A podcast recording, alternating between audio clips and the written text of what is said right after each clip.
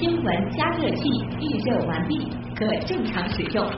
潮流分析仪正在筛选可用素材。IC 离心机已将样品分离，结果分析中。知识对撞机过在冷却中，即将进行下一次。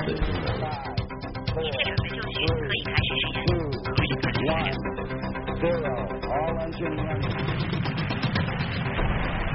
新闻实验室。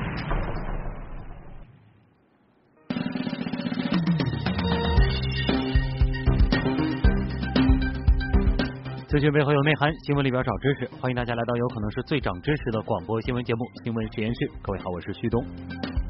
这次来预告一下这一小时咱们所关注的两个话题。今天呢是第二十八个全国爱牙日，而今年爱牙日的主题是口腔健康、全身健康。口腔疾病到底会引发哪些身体状况？我们又该怎样正确的保护自己的牙齿？护牙过程当中又有哪些常见误区呢？今天晚上我们和资深的口腔专家共同来探讨。最近呢，网上开始流行一种叫做桃胶的东西，认为啊它是美容养颜，所以呢受到很多女性追捧。和桃花桃子同属一家的桃胶，它究竟是什么？真的有这样的功效吗？稍后呢，我们也来听听植物和食品专家是如何说的。我们一起揭开这桃胶的神秘面纱。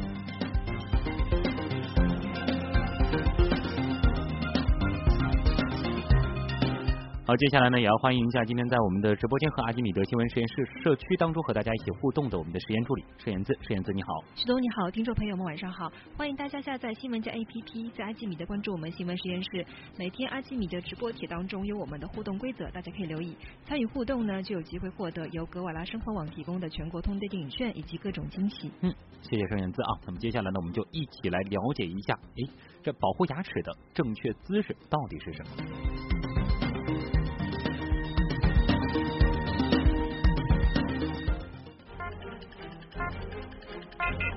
知识对撞机。九月二十号，也就是今天呢，是第二十八个全国爱牙日。今年爱牙日的主题呢是口腔健康、全身健康。根据第三次全国口腔流行病学调查的结果显示，中国成年人百分之八十五以上都患有牙周疾病。而且呢，牙周疾病和全身其他器官的健康其实是密切相关的。统计还表明说啊，我国儿童最常见的呢是龋齿和牙颌畸形，后者的发病率大约是百分之四十一到百分之四十九。十八到四十五岁的人群，除了龋齿之外呢，牙周病就最为常见了。四十五岁以上的中老年人最常见的则是缺牙。世界卫生组织倡导八零二零运动，也就是说啊。希望人到八十岁的时候仍然能够保留二十颗完好的牙齿，但是近几年的调查却发现，我国老年人龋齿患病率是高达百分之九十八点四，牙周健康率只为百分之十四点一。六十五岁到七十四岁的老年人当中，十个人当中就有一个人是满口无牙，没想到吧？所以说啊，如何从幼年开始就正确保护咱们自己的牙齿，就显得尤为重要了。到老了以后，真的没牙了，这种痛苦那一定是非常难受的。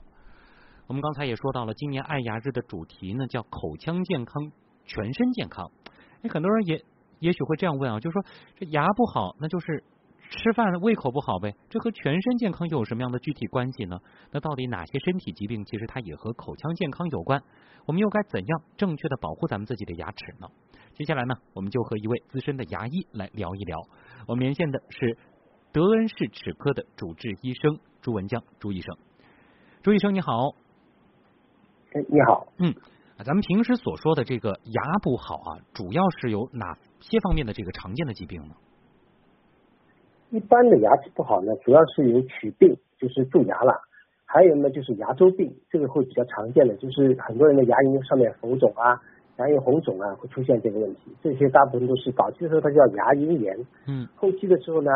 牙龈炎一点点发展下去呢，就变成牙周炎了。就是它牙周袋的形成之后呢，它就变成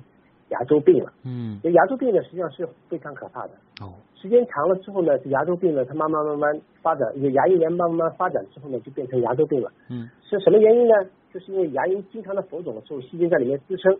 那么细菌的这些毒素呢，慢慢慢慢的就会被这个血液当中的细那个这个血液当中会影响到全身。嗯，这样的话呢，时间一长了之后呢，这个全身就会形成一个，比方说心肌炎之类的，都是因为有牙周炎形成的。哦，这个您刚刚提到的，就是说牙周病它有一些这个前期的一些这种表现，就是说牙龈经常会肿等等，这个大家就是要引起重视的对对对，啊。对对对。嗯。一般的话，早期的时候它是叫牙龈炎，嗯牙龈就是刚开始是红肿的时候呢，大家就应该引起注意了，要定期的洗牙，要到专业的牙科医生要去检查。通过牙医的检查了之后呢，就是可以确定一下是不是牙龈炎还是牙周炎。哦什么叫牙周炎呢？就是牙龈发展到一定程度，它的牙周带超过三毫米以上之后呢，它就变成牙周炎了。嗯那么牙周炎它会比较可怕，早期的时候呢，就光是牙龈的红肿，之后呢牙结石比较多，慢慢慢的牙结石多了之后呢，白牙龈往下压了之后，牙周带形成之后呢，这个时候呢，这牙齿就会逐渐这个骨头的丧失，嗯骨头丧失之后，这牙齿就会松动，松动了之后呢，牙齿慢慢慢慢就会脱落了。啊最后呢，还有一些就是刚刚说的这细胞毒素，这细胞毒素呢就会被这个血液当中带到全身，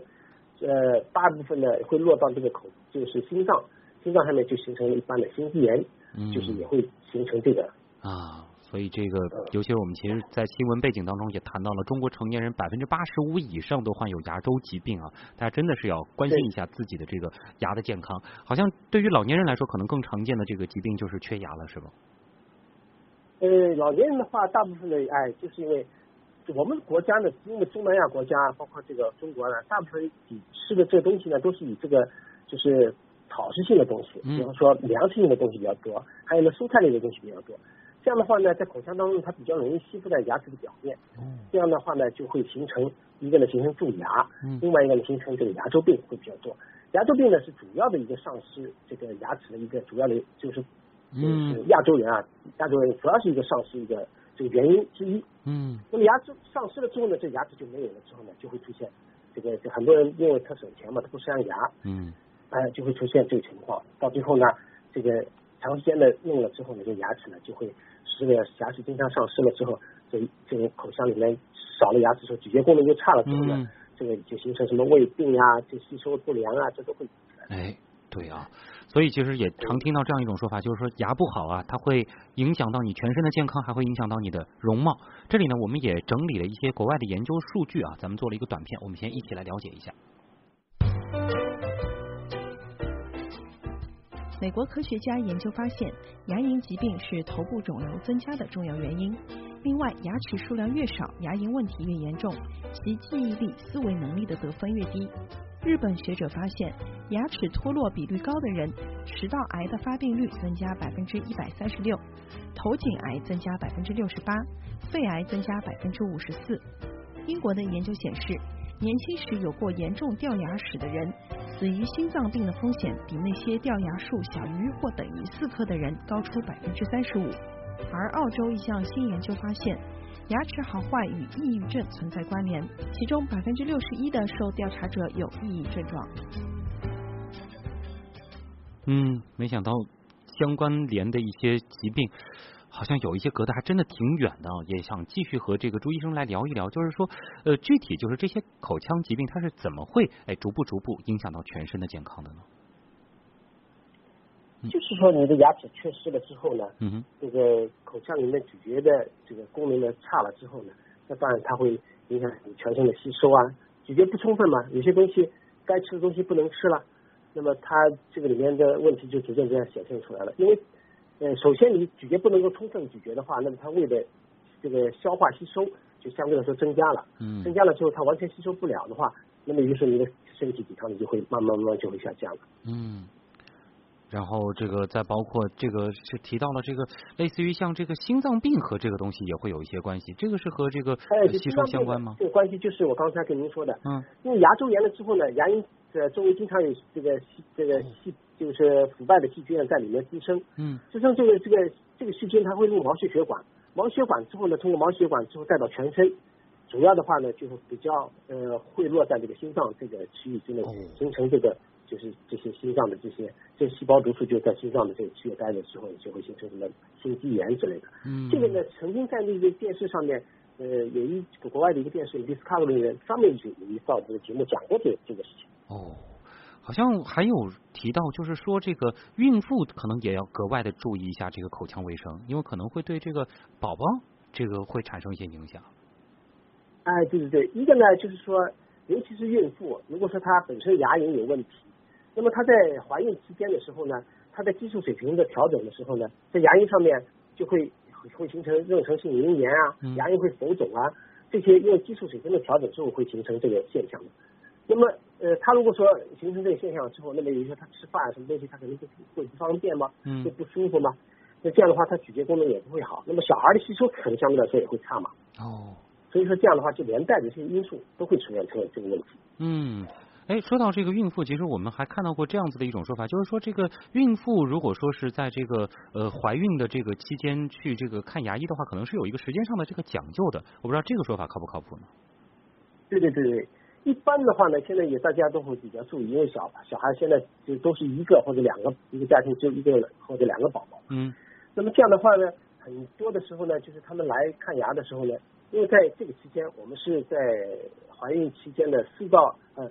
就是早期怀孕和到这个五个月之前，我们是不可以处理的。比方说你牙龈红肿啊，嗯这时候用药的话，对对小孩他那个发育都会有影响的，哦所以我们不能去帮你处理，只能做一些简单的处理。嗯那么在六到八个月期间呢，是一个比较合理的一个可以看牙的一个期间，但是也只不过是能够做一些简单的这个处理，不能做一个比较复杂的治疗，因为这样的话呢，会影响到你呃怀孕的这个宝宝的这个健康。哦所以说，通常来说，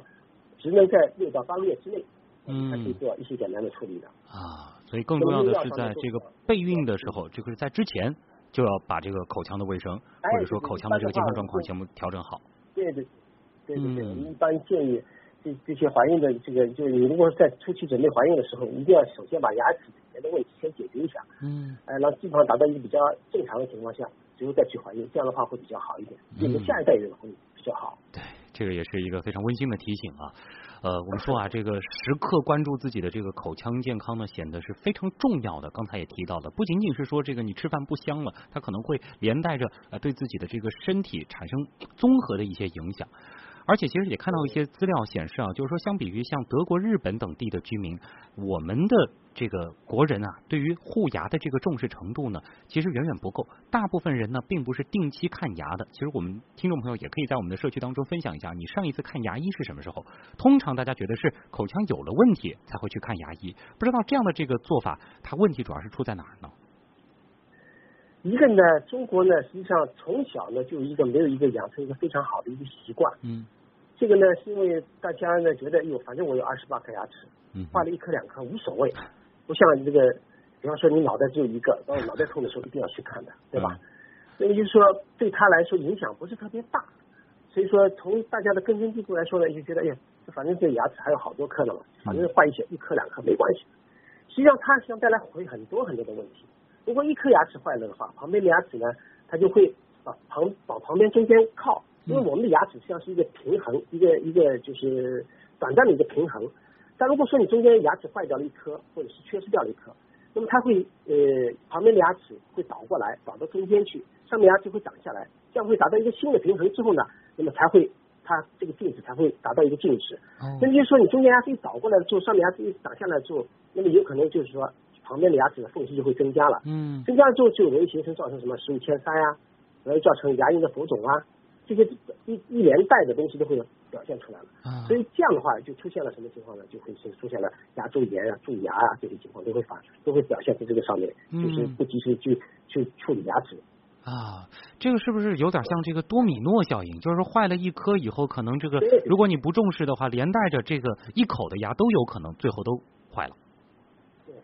啊。哎，确实是这样的。嗯，到这个时候可能就很晚了啊。呃，是不是这就带出了另外一个这个很关键的点，就是说，尤其是一些上了年纪的这个朋友，他们可能会觉得这个呃看牙，尤其是要补牙什么的，这个成本比较高啊，觉得这个呃多掉几颗，我这一次性做一个这样子的这个假牙什么的，可能啊、相对来说会比较的这个经济实惠一些。这个其实是一个比较不正确的做法，是吗？对对对，应该是这样的。呃，很多人都是你刚才说的这种想法，嗯实际上不是这么回事。如果说你及时的把它控制好了之后呢，其他的牙齿不会坏的话，反而它会因为增加了其他牙齿，就是你的这个这个医疗成本了。如果你不是你是及不及时的去处理的话，反而到最后做的时候，做出来的效果又又很差。比方说你镶的这些牙齿，效果又非常的差，随后呢，它带来的这个效这个反应呢也也比较的差，对你的身体健康也是造成一大的一个很很大的一个健康嗯问题。所以说，我觉得还是要及时去镶牙，那个去及时去处理。中国人不是古代说说嘛，叫小动不补，不补大动要吃亏，就这么个意思。对，而且其实整个的这个窗口期，你自己的这个生活质量也是能够得到极大的改善的，对吧？这个其实无法和这个呃经济画上一个直接的等号的啊。更重要的，其实还是要对自己好一些。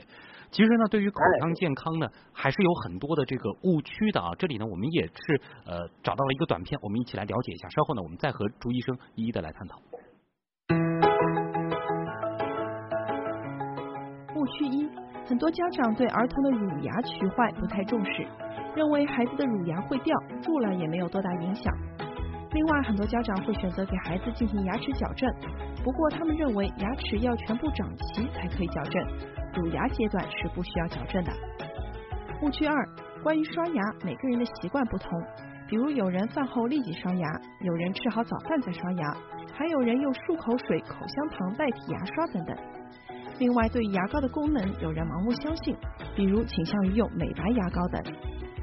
误区三：关于洗牙，目前最常见的是超声波洗牙法，不过很多人对洗牙有所畏惧，觉得会导致牙龈出血，严重呢会导致牙齿松动。误区四：关于智齿，智齿发炎疼起来要人命，但很多人不愿意拔掉。有的说法认为，拔掉智齿会影响人体的免疫力，不到万不得已不需要拔。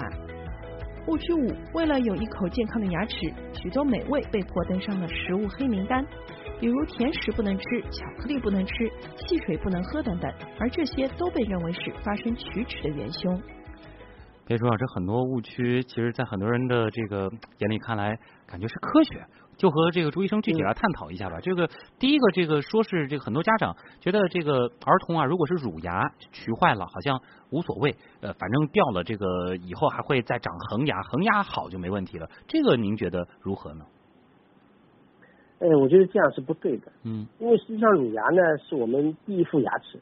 乳牙的好坏呢决定着以成成就是恒牙的这个如果说他在这个儿童的时候没有充分的咀嚼的话，那么他在呃长出恒牙的时候，他可能会对你的恒牙的萌出会有一定的影响的。就像现在很多小朋友，因为家长的就都把这个比较宝贝嘛，所以把很多食物啊都给他撕碎了，嗯，或者是打碎了给他吃。对，这样的话呢，他在实际上他在口腔当中没有充分的咀嚼，呃，直接就下去了，对这个颌骨的发育呢会造成非常大的影响，这是其一。嗯。其二呢，因为他早期的时候很吃了很多比较糖分比较多的东西，又不是很好的容易刷牙。比方说很多小朋友呢，晚上的时候半夜的时候他起来肚子饿了要喝奶，嗯、喝完奶之后呢又不可能及时的去刷牙，那么这样的话呢，这个牙齿比较容易蛀牙。那么一旦蛀了之后呢，因为好很多小朋友家长呢就害怕，就弄牙的时候会痛，嗯，所以说他都不看，不看之后呢，时间长了之后，他就慢慢慢慢就积到最后呢，这牙龈下面就会浮肿，哦、就会。有这些肿胀啊、痛啊，呃，小孩的进食的话都会有问题。嗯，这种进食一问题最大的一个问题就是什么？他的咀嚼就是对颌骨的刺激就没有这么这么好了。啊，这样的话，等到换牙的时候呢，这些牙齿换出来，或者是发炎的这些牙齿啊、肿胀这些牙齿，经常有化脓的时候，它在这个牙就牙齿的下面，就是奶牙的下面有一个恒牙胚的。这样的话呢，因经常的发炎，在脓肿的情况下呢。这恒牙胚它也也会长得非常不是非常的好，哦，那么这样的话，等到它换牙出来的时候呢，这个牙齿呢，就是这副第二副成年人的恒牙的时候呢，它就会有很大的问题啊。就是乳牙不好，如果说你不及时的把它这个矫正了，这个到恒牙阶段，它也有可能出现问题啊啊！更何况就是说，它这个牙本身不好的时候，对整个生长发育的这个营养摄入等等的一些影响了啊。呃，哎，对对对，嗯，这个家长一定要改变这样的一个误区啊。我们再来看另外一个，就是这个刷牙，这的确其实是一个大家一直在讨论的，就是到底什么时候比较合适？因为每个人的习惯都不一样啊。这个说是这个饭后立即刷牙的也有，还有呢是说这个呃早早上起来就直接刷的也有，这到底哪个是比较好呢？我是这样认为的，呃，每个人的情况是不一样的。嗯。那么一般的话，大部分人呢，一般早晚两次就可以了。哦。这个呢，我觉得还是非常重要的，就是每天晚上早上一次比较重要。嗯那么晚上呢，可以刷的比较仔细一些。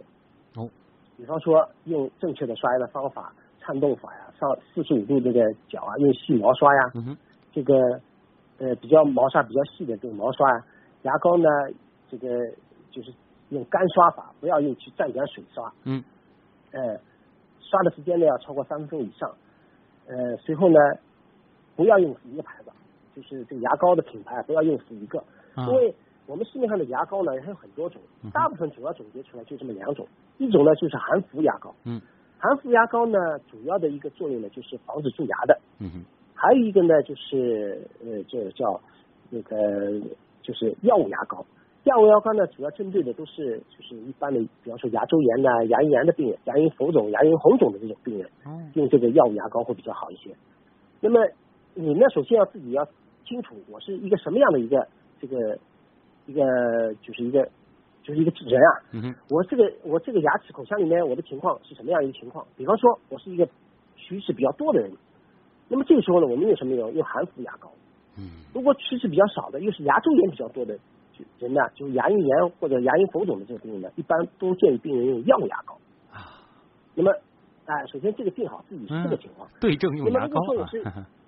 哎，对对对，嗯，这个牙膏。牙刷呢，一般的话呢，我们建议病人用什么牙刷呢？就是比较毛比较细的，头比较小的，嗯比较是软度呢适中的，不要用非常非常硬的牙刷。嗯，这个好处是什么呢？那么它可以比较充分的可以渗透到你的牙缝之间，可以把你牙缝之间的这些食物残屑，也就给你清洗清扫干净。嗯，那还有人用这个美白牙膏，也想听一下这个东西。哦，美白牙膏呢，我认为实际上它只不过是起到一个什么作用呢？就是实际上它在美牙齿上面形成一层荧光剂，这荧光剂呢，从表面上来看呢，就是通过灯光上面反，包括阳光下面反射下来，它形成一个荧光剂之后呢，反射出来是一个白颜色。啊实际上对你牙齿本身来说没有什么好处，也没什么坏处哦，可以使用也可以不用。啊，嗯也也不是说这个有人说这个用久了会把这个牙齿腐蚀掉什么的，这个倒也未必。那个不会，那个不会它主要的原理就是这个荧光剂一啊。哎，对，它主要是起了一个荧光剂，荧光了之后反映出来，从你的眼睛上面看上去，在阳光下面看上去，或者是在灯光下面，它是一种一种白色的一种形状啊，一种一种那个颜色。嗯。那么还有一个就是有些老年人牙缝比较大的，嗯我建议呢，是不是可以用一些，比方说冲牙器啊，用牙线啊，吃完饭之后呢，呃漱漱口啊。嗯那么您刚才说的是中午的时候是不是呃比较好，就是一天吃完了饭就刷牙？嗯哼这个呢，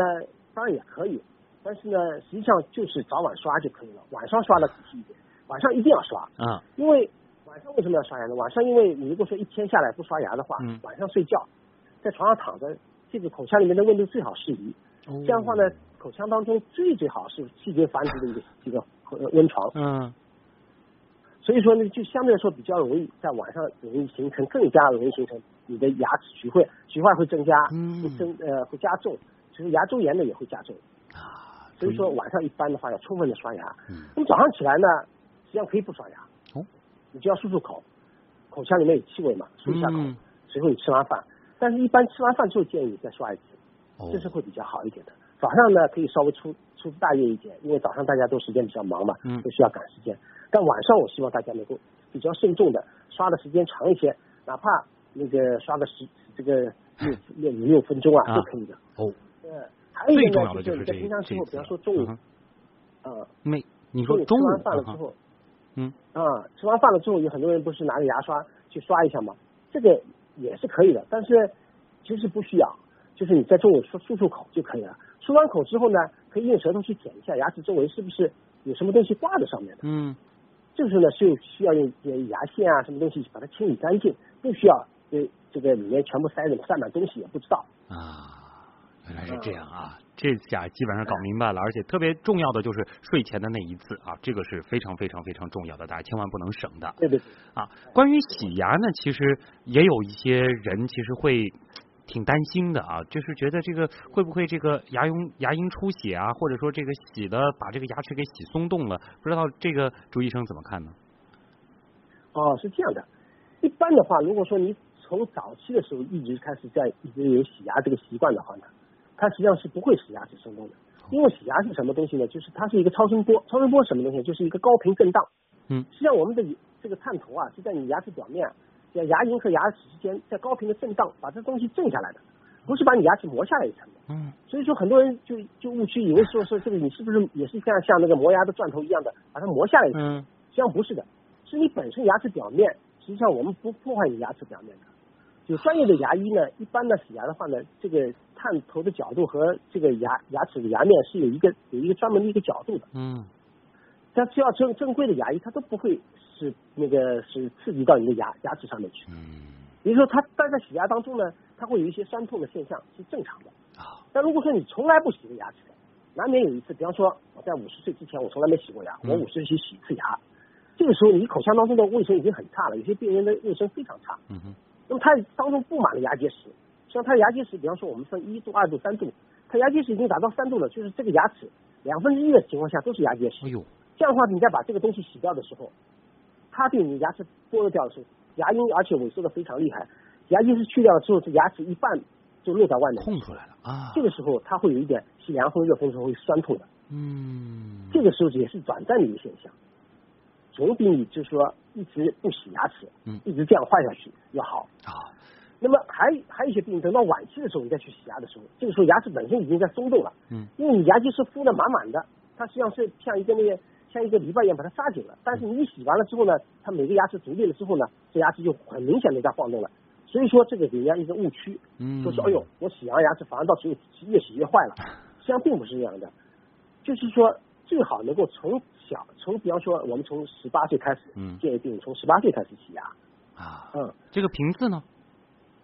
一般的话每一年一到两次就可以了。啊，也不用没事就去洗牙，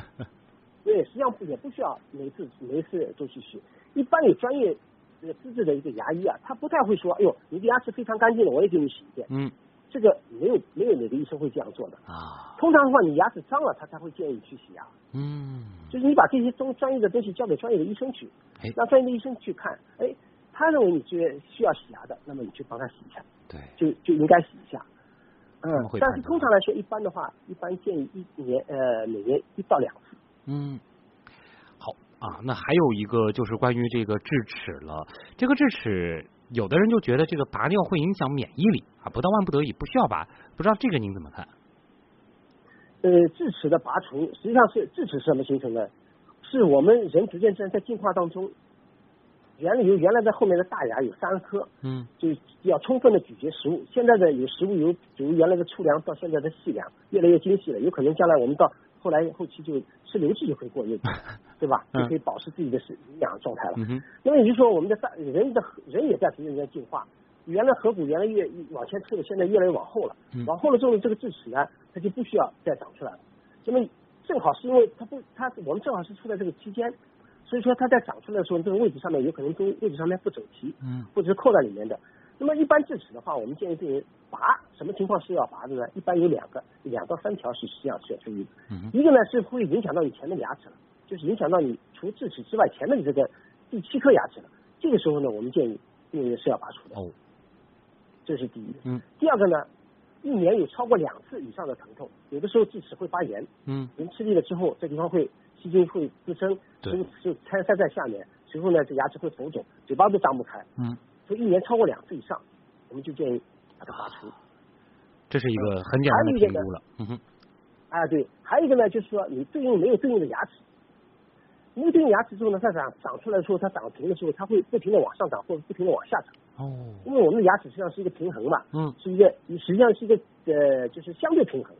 但是它它在长出来了之后，对应没有对应关系的话，有可能上面智齿不长，或者下面智齿不长的时候呢，它的上面牙智齿会不停的往下长，咬到下面的牙肉，哦或者咬到上面的牙肉，或者是咬夹，嗯会把经常会把夹咬破掉。这个时候呢，我们建议给你拔除。为什么要要拔除呢？因为反复的咬夹的话，它经常破坏的话，口腔里面的黏膜啊，它就会变成角化层或者半角化层，嗯，这个就会有一个很大的问题，就是说我们称之为叫可能叫癌前病变或者叫会会癌变的。哦，这种情况下，我们建议病人这个牙齿嗯是需要拔除的。如果你除了这种情况下嗯长得比较正常，又不对你的，还有一个呢，就是矫在牙齿做矫正的时候，因为它牙齿是歪的长的，它啊有向前的力量，矫正科的医生会建议，哎，这牙齿是不是应该把它拔除掉？这样的话，对你一个向前的一个力量不会有。其他情况就牙齿就在矫正，不需要拔了。其他的情况下不需要拔除。嗯。还有啊，最后还有点时间，我们再聊聊就是这个吃的啊。今天其实也看到这个很多朋友在说，这个保护牙齿嘛啊，甜的不吃，巧克力不吃，汽水不喝，这些都是这个容易让我们龋齿的。但其实反过来会觉得，这些如果都没有的话，这个生活好像也没什么滋味了。这个不知道朱医生怎么看啊？是这样的，甜食啊，什么东西，我觉得巧克力啊、汽水啊，这都可以吃的。嗯。但是吃完了之后呢，自己要注意一下，我今天吃的这些东西了。是不是可以及时的去漱一下口，或者是稍微的注意一下口腔卫生？那么在外面不方便的话，可以喝口水，轻轻轻注意一下，呃，呃，就是呃，把它稀释掉一些，嗯，再这个这个稀释一下，呃，顺便吧，喝口水嘛，对，是这样的一个情况，我觉得是都可以吃啊，这些东西啊，无论是这个酸的还是汽水什么的，这个只要吃完之后，它残留的这个东西，你稍稍漱漱口，喝点水，其实。也没有必要太为了这些事情来降低我们生活的这个滋味和乐趣，是吧？啊，好的，那时间关系啊，也再次感谢来自德恩市齿科的主治医生朱文江朱医生给我们带来的非常详细的解读和提醒，谢谢您，再见。谢谢，谢谢，好，再见。